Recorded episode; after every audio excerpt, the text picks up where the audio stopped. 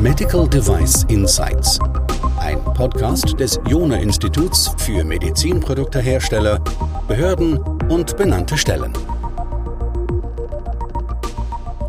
Wir hier bei Medical Device Insight beschäftigen uns ja die ganze Zeit mit regulatorischen Themen. Wir haben uns aber noch nie mit den Menschen hinter diesen regulatorischen Themen beschäftigt, nämlich mit den Regulatory Affairs Managerinnen und Managern. Und so haben wir beschlossen, heute mal eine einzuladen. Und da würde ich mal eine bitten, sich ganz kurz vorzustellen, wie sie heißt und was sie, ja, was sie macht vielleicht in ihrem Unternehmen. Ja, hallo, danke für die Einladung. Äh, mein Name ist Nadine Langgut. Ich arbeite in einem kleinen Unternehmen mit circa 30 Mitarbeitern, welcher ein aktives Implantat zur Beinverlängerung hat. Ähm, ja, zunächst hatte ich an der Dualen Hochschule Mechatronik studiert und war in der Entwicklung und habe dann eine Weiterbildung zur Regulatory Affairs Managerin und Regulatory Affairs Managerin International gemacht und seitdem arbeite ich in dieser Abteilung, beziehungsweise bin ich diese Abteilung, genau. Also besteht nur aus einer Person bei uns im Unternehmen. Ja, ich glaube, das ist auch gar nicht so ganz untypisch, äh, dass kleine Unternehmen äh, da eine Person haben. Ich glaube, oft haben die dann auch noch andere Aufgaben. Dann strahlt es bei manchen, glaube ich, so Richtung Qualitätsmanagement noch rüber. Aber wie ist es jetzt genau bei Ihnen? Also was machen Sie als Regulatory Affairs Managerin hauptsächlich? Also womit verbringen Sie die meiste Zeit Ihres Tages in diesem Kontext? Ja, der Schwerpunkt ist schon auch klassisch bei mir die Zulassung von den Produkten weltweit ähm, und eben auch die Aufrechterhaltung der Zulassungen, sprich, wenn es irgendwelche meldepflichtigen Änderungen gegenüber den benannten Stellen gibt oder eben auch Zertifikatsverlängerungen, wie es ja bei aktiven Implantaten regelmäßig der Fall ist. Das ist schon der Schwerpunkt. Ähm, eine weitere Aufgabe, was denke ich auch ziemlich typisch ist, ist die Überwachung der Regularien, sprich alle Änderungen an, Verordnungen, Gesetzen, Normen und so weiter überwachen und dann eben auch dafür Sorge tragen, dass es ins Unternehmen einfließt, die Änderungen.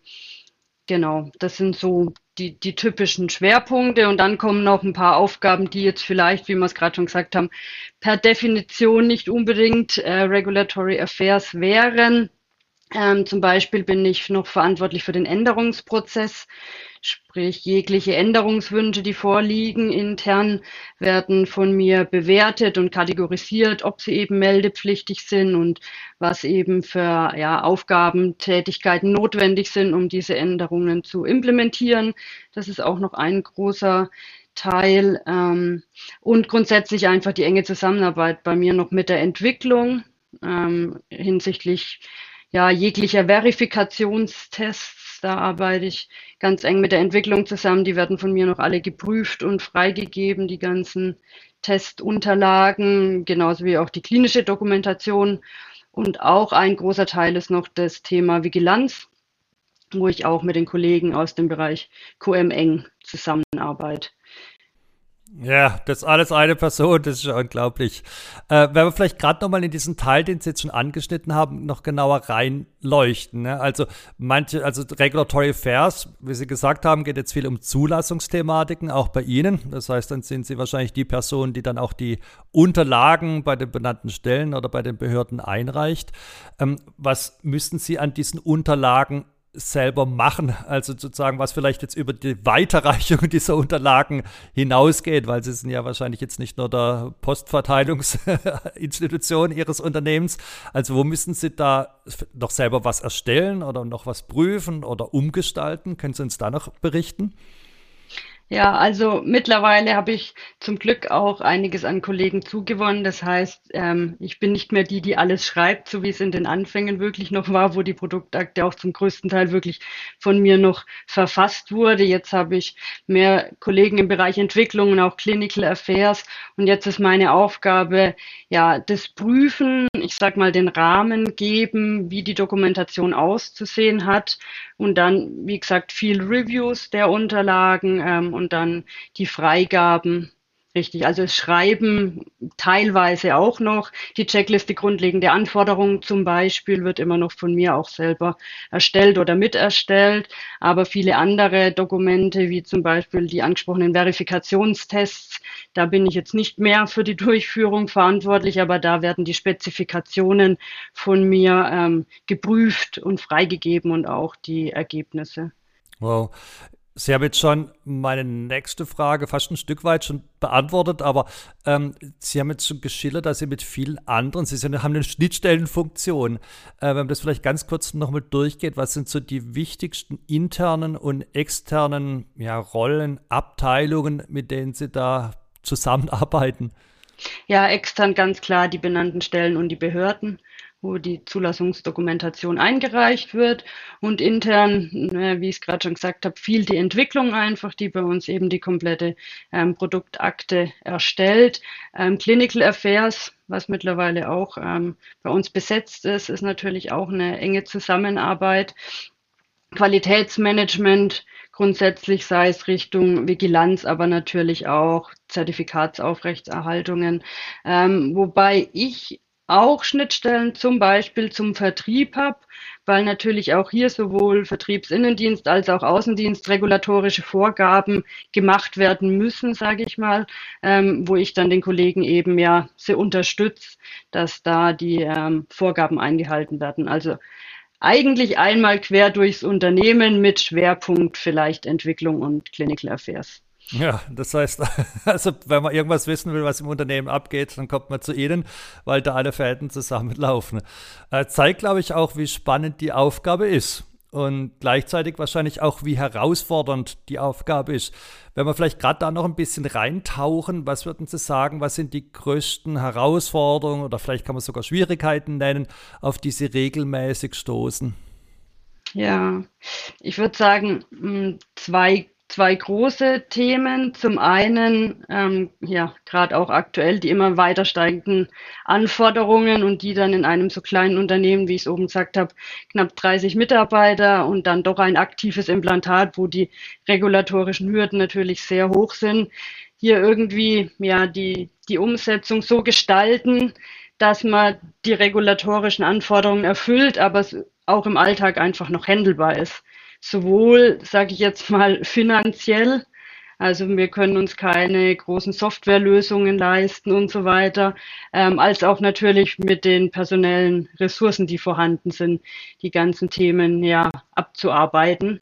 Das ist sicherlich eine der, der großen Herausforderungen und die dann gepaart mit dem Thema, dass wenn man allein die Regulatory Affairs Abteilung ist, natürlich der Austausch ein Stück weit auch schwierig ist oder nicht vorhanden, nicht möglich ist, um sich da einfach ja mit Gleichgesinnten mal Fach zu simpeln und ähm, ja gemeinsam vielleicht mit jemandem die die Herausforderungen, die sicherlich viele andere kleine Unternehmen haben, ähm, zu meistern.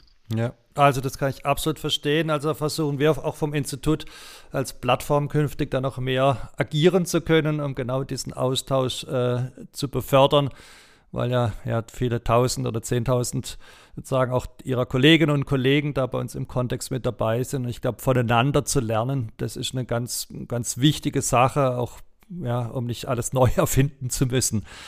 Sie hatten jetzt noch, äh, vielleicht, dass man an einer Stelle ganz kurz nochmal nachhaken. Sie haben gesagt, die regulatorischen Anforderungen, ich vermute auch jetzt, was mit MDR mitgekommen ist, ähm, was wenn Sie jetzt eins nennen würden, was es für Sie jetzt eine besondere Last nochmal bedeutet hat, könnte man da eines nennen? Bei, äh, in Bezug auf die MDR, die, die steigende Anzahl an Berichten, die sicherlich jetzt noch mehr gefordert ist, weil das wirklich einfach auch personeller ja, Aufwand ähm, ähm, hinten dran hängt, die vielen Berichte da zu erstellen. Also Post-Market, Update Report und absolut, ja. Also da heißt auf jeden Fall automatisieren. Da versuchen wir auch mitzuhelfen, weil es kann nicht sein, dass man eben ganz stark Daten zusammensucht und dann Bericht erstellt. Da denke ich, da sollten die Computer uns helfen. Äh, die könnte schneller und auch äh, preisgünstiger. Was haben Sie sonst noch an Maßnahmen jetzt ergriffen, um mit all diesen Herausforderungen umzugehen? Also man könnte auch fast fragen, wie schaffen Sie Ihren Alltag äh, bei all diesen ja, Herausforderungen, kann man es glaube ich schon nennen. Oder Sie können auch sagen, was Sie sich noch wünschen würden, äh, damit es noch besser funktioniert.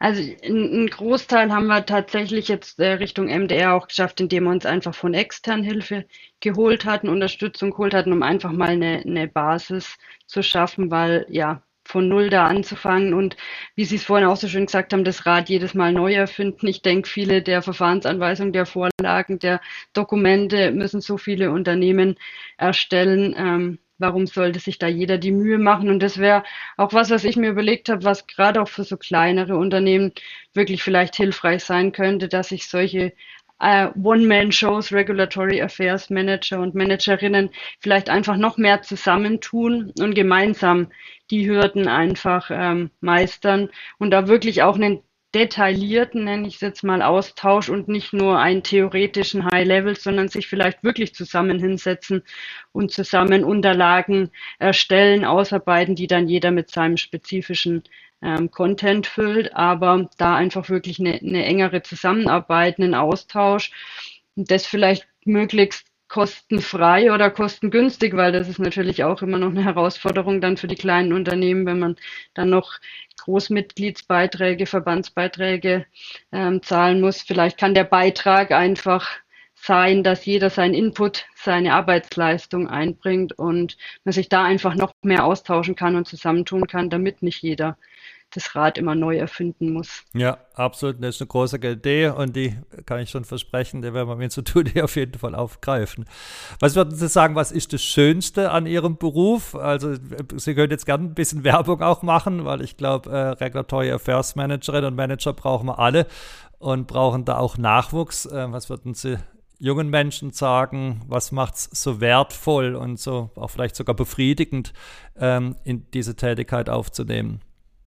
Also es ist auf jeden Fall, wie man es mit, mit der Tätigkeitsbeschreibung oben ja schon gehört hat, sehr abwechslungsreich.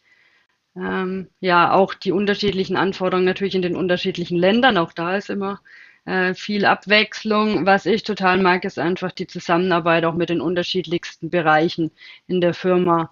Ähm, und wie man wirklich am Ende des Tages sieht, dass doch alles ineinander greift und auch, dass da so ein großes ganzes Bild ist, was funktioniert, wo man einfach auch dazu beitragen kann, dass es gut funktioniert.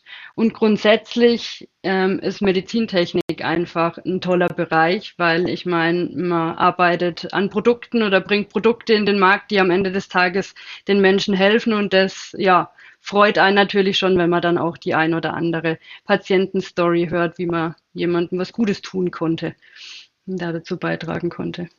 Ich glaube, ein noch schöneres Schlusswort fällt mir nicht ein. Ich danke Ihnen ganz herzlich, Frau Langkot, für dieses wunderbare Interview und für den Einblick, den Sie uns äh, gewährt haben in die Welt einer Regulatory Affairs Managerin, in diesem Fall von einem kleineren Unternehmen.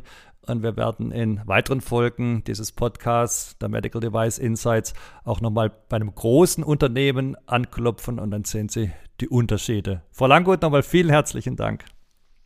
Sehr gerne.